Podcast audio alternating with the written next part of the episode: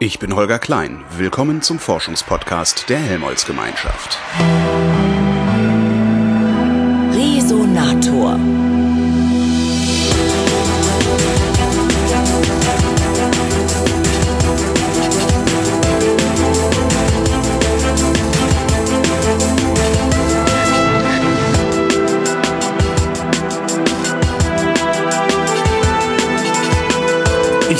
In Braunschweig in einer Halle beim DLR in einem Hubschrauber und neben mir sitzt dessen Pilot, das ist Uwe Göhmann. Hallo Herr Göhmann.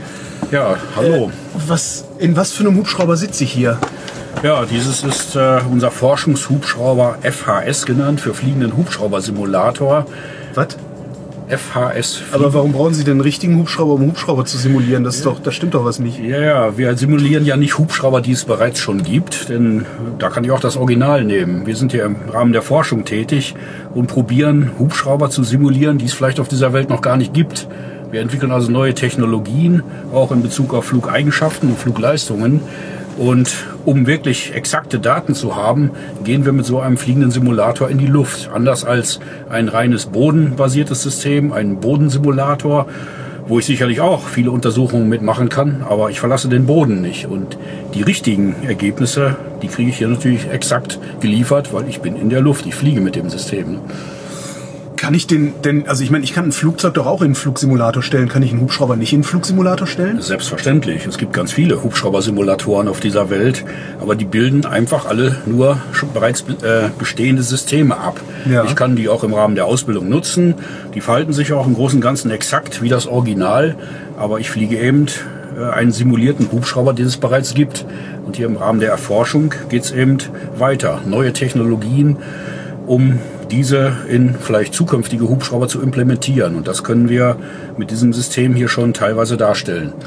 Was genau simulieren Sie? Also, weil Sie können ja schlecht im Flug den Hubschrauber aufblasen, um so zu tun, als wäre er doppelt so groß, oder? Äh, Wir blasen ihn nicht auf, aber es geht jetzt hier in erster Linie um Flugeigenschaften und Flugleistungen. Und Hubschrauberfliegen ist von Hause aus nach wie vor eine anspruchsvolle und fordernde Tätigkeit. Hubschrauber sind instabil.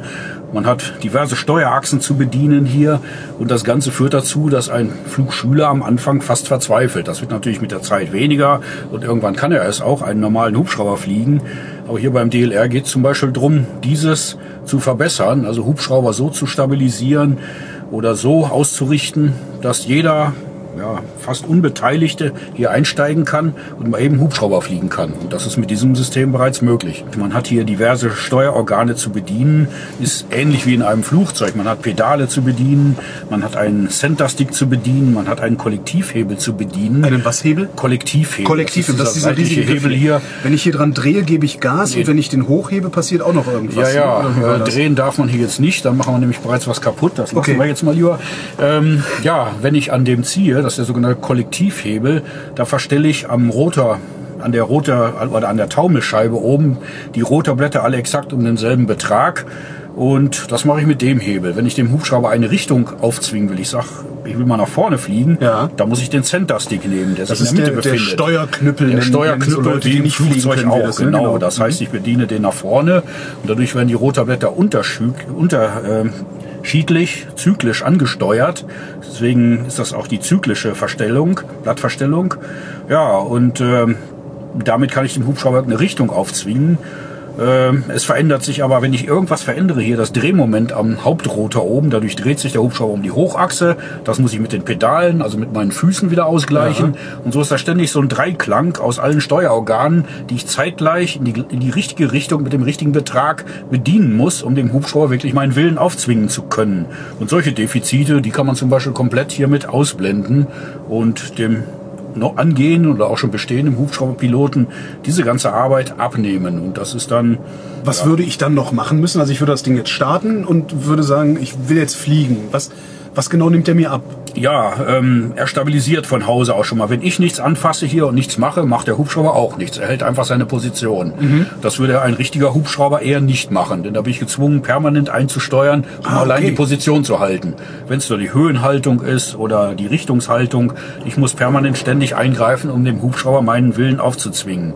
Dieses hier können wir dem Hubschrauber, oder mit diesem Hubschrauber komplett übernehmen. Das heißt, mit, damit hat der Pilot schon mal gar nichts mehr zu tun. Ja. Und wenn er denn dann ein Flugmanöver fliegen will, zum Beispiel einfach geradeaus fliegen, bräuchte er nur einen Hebel anfassen und den nach vorne bedienen. Und dadurch würde der Hubschrauber vorwärts fliegen. Während in einem normalen Hubschrauber ich den Hebel nach vorne machen muss, den Kollektivhebel ziehen muss, die Pedale bedienen muss. Ja. Ich habe also viel mehr zu tun als in diesem Gerät hier, wenn ich den entsprechend auslege. ne?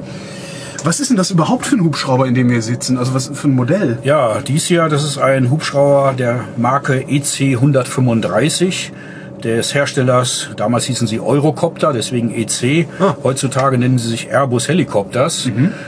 Die 135 ist ein durchaus bekanntes System, denn die ist äh, etabliert hauptsächlich im Rettungsflugwesen. Ah, die Christoph. äh, Christoph, ah, okay. das sind alles oder sehr oft EC 135, die also nicht nur deutschlandweit auf allen Rettungsstationen zu finden sind.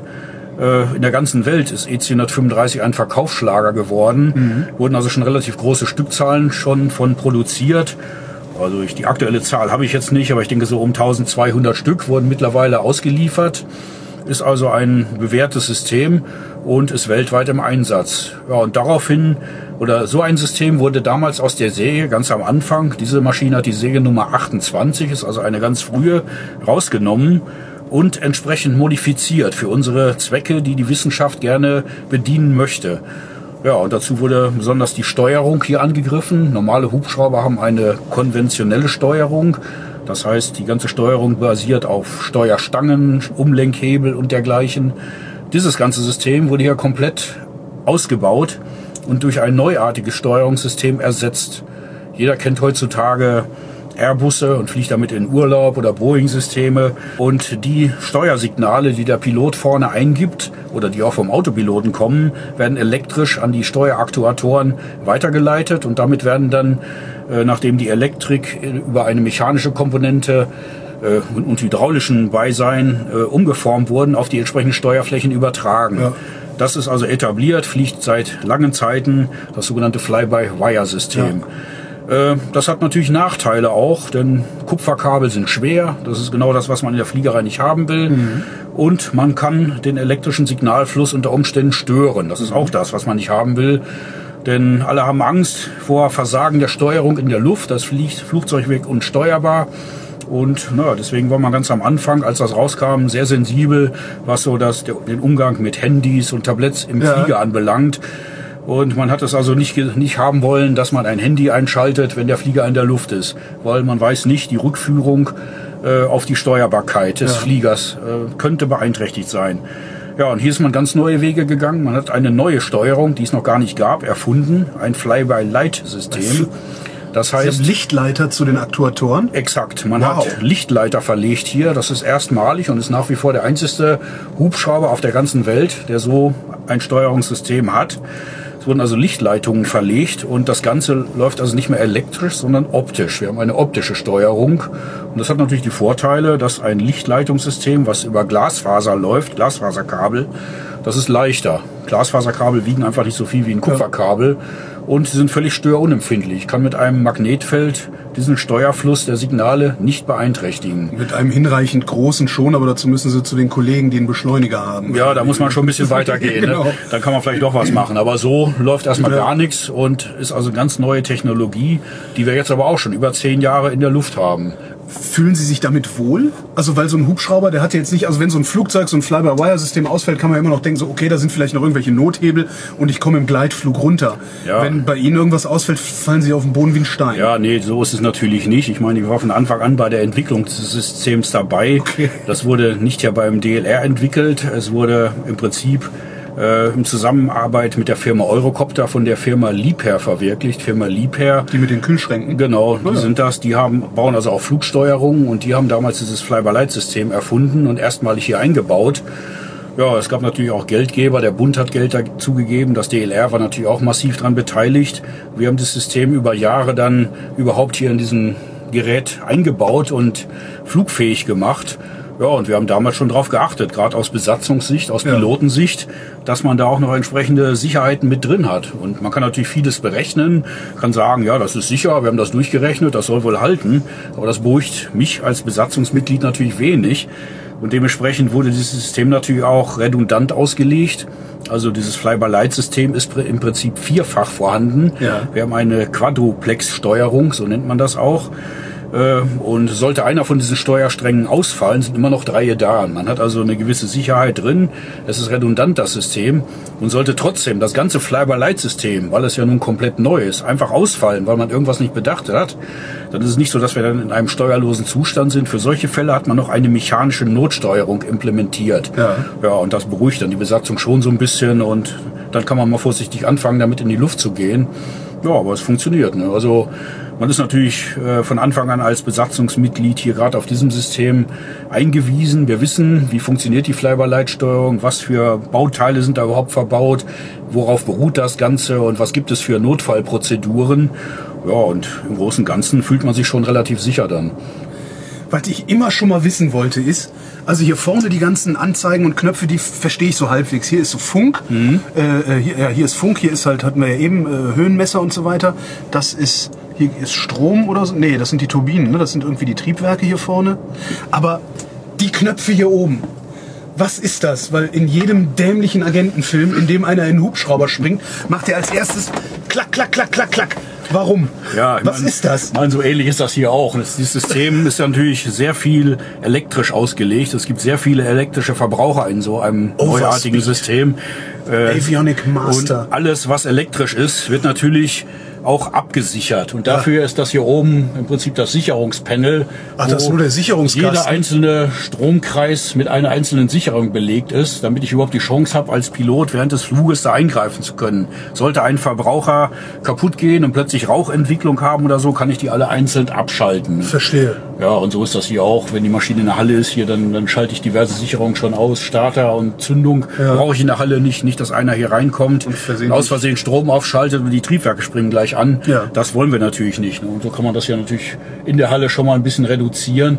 Und das führt dann dazu, wenn die Maschine draußen steht, fange ich natürlich hier oben erstmal an und drücke die entsprechenden Sicherungen Ja. wieder rein. Denn sonst springt der Flieger nicht an. Ne? Ja, und das ist so der Hintergrund. Und ich habe sie nie gezählt, aber es sind schon viele Sicherungen. Ne? Ja, es war, also, aber es ist im Prinzip der Sicherungskasten, den ich zu Hause auch habe, Ja, nur- ja. nur in gut. Ja, nur ja, entsprechend ausgelegt. Ne? Ja, und so sind hier oben auch alles, was elektrisch ist, hat irgendwelche Schalter noch, die umzulegen sind. Ja. Äh, Es gibt auch Schalter, die brauche ich nicht umlegen, weil ich brauche vielleicht gerade keine Heizung, weil es ein warmer Tag ist oder so. Und da gibt's viele, viele Möglichkeiten hier. Ne? Was für Experimente machen Sie denn noch mit der Maschine? Ja, wir haben vorhin schon mal angesprochen, dass wir hier uns auch mit Pilotenassistenzsystemen Ja. befassen, um Hubschrauberfliegen leichter zu machen oder für spezielle Anwendungen einfacher zu machen. Ja, und da kann man natürlich entsprechende Assistenzsysteme entwickeln. Die gibt es ja noch nicht, um sie dann auch in einen Hubschrauber einzubauen. Wie zum Beispiel unser Experimentalsystem, was im Hintergrund eingebaut ist hier. Das ist der ro- große rote Kasten. Ja, das sind viele einzelne Komponenten. Ach so. Und ähm, damit sind wir zum Beispiel in der Lage, in dieses bereits geschilderte Fly-by-Light-System einzugreifen. Dieses Fly-by-Light-System beruht ja auf einem optischen Signalfluss. Ja. Damit fliegen wir diesen Hubschrauber. Ähm, wenn ich diese optischen Signale verändere, und das machen wir mit dem Experimentalsystem oder können es damit machen, verändere ich diesen Signalfluss und damit die Flugeigenschaften von dem Hubschrauber. Ich kann den Hubschrauber also mit irgendwelchen anderen Signalen beaufschlagen und der verhält sich dann völlig anders. Damit kann ich zum Beispiel banal gesagt andere Hubschraubertypen direkt simulieren. Wenn ich die passenden Parameter hier eingebe in mein Experimentalsystem, kann ich andere Hubschraubertypen direkt in der Luft simulieren. Der fliegt dann genauso wie ein anderer Hubschrauber. Ne? Also Sie meinen, Sie können mit der Maschine hier, die Bo 105, die da rechts neben uns Ja. steht, nachäffen sozusagen. Sowas wäre durchaus denkbar und Ja. möglich. Wir können also die Flugparameter hier einspielen in unser System und dann verhält sich das Gerät wie ein anderes. Ne? Nur das ist ja nicht das, was wir wollen. Wir wollen nicht bereits bestehende Hubschraubertypen abbilden hier. Ja. Das gibt es bereits. Man kann am Boden in verschiedene Flughubschraubersimulatoren einsteigen und dort kriegt man eins zu eins das abgebildete System und kann da Bo 105, EC135 oder was auch immer fliegen. Wir sind hier wissenschaftlich tätig und probieren Neuland zu beschreiten. Und gerade mit Assistenzsystemen und dergleichen beschreiten wir Neuland. Wir machen hier Sachen, die es woanders noch nicht gibt auf dieser Welt. Und das Was kann sind jetzt, denn das zum Beispiel für Sachen? ja, das kann einfach ähm, eine Stabilisierung des Hubschraubers sein. Es kann eine Entkoppelung des Hubschraubers sein. Koppeln oder Kopplungen versteht man darunter, wenn ich in einem Steuerorgan eine Eingabe mache, äh, dann setzt der Hubschrauber das um, aber das überträgt sich auch in andere Steuerachsen Ja. und das stört. Das muss ich als Pilot unbewusst kompensieren. Mhm. Ich kann den Hubschrauber komplett entkoppeln und ihm das abgewöhnen. Und dann Okay. macht der Pilot nur eine Eingabe und der Hubschrauber macht auch nur dieses eine Ding, ne? weil das Experimentalsystem das merkt und aussteuert selbstständig. Ich kann ihn stabilisieren, ich kann ihn automatisieren, dass er autonom von einem Punkt zum anderen fliegt. Ich kann ihm automatisieren, dass er automatisch irgendwelche Landepunkte anfliegt. Wir arbeiten jetzt gerade dran an der autonomen Landung. Sowas ist auch denkbar und möglich. Ne? Wir arbeiten aber auch dran, zum Beispiel Thema Lärm. Überall gibt es Lärmbeschwerden, gerade da, wo man es eigentlich nicht erwartet, nämlich am Krankenhaus. Krankenhäuser gibt es überall in allen größeren und kleineren Städten, die gerne von Hubschraubern angeflogen werden, weil hinten gerade äh, sehr kranke Patienten oder verunfallte Patienten an Bord sind, die schnell versorgt werden müssen. Wunderbar, das funktioniert auch wunderbar, nur es gibt überall Lärmprobleme, Lärmbeschwerden und man probiert also dieses Hubschrauberfliegen auch leiser zu machen. Nur dazu muss man erstmal wissen, wo ist er denn laut und was kann man machen, um ihn wieder leiser in der Luft darzustellen. Ja, und da haben wir Untersuchungen gemacht. Das kann man hier einprogrammieren, genaue Flugprozeduren. Wir nutzen dazu auch unser großes Experimentaldisplay, was hier vorne rechts für den Versuchspiloten angeordnet ist und geben ihm eine sogenannte Tunneldarstellung. Das heißt, der Versuchspilot fliegt einen Tunnel ab, der guckt nur in die Röhre, in den Ja. Tunnel rein, fliegt im Tunnel und fliegt damit automatisch diesen vom Hochleistungsrechner errechneten äh, Proze- die Prozedur ab, die Idealprozedur, um zum Beispiel ein lärmarmes Profil zu fliegen. Uwe Göhlmann betreibt Hexenwerk. Das heißt, er fliegt Hubschrauber. Und das ist was, was die wenigsten von uns können. Vielen Dank, Herr Göhlmann. Ja, gern geschehen.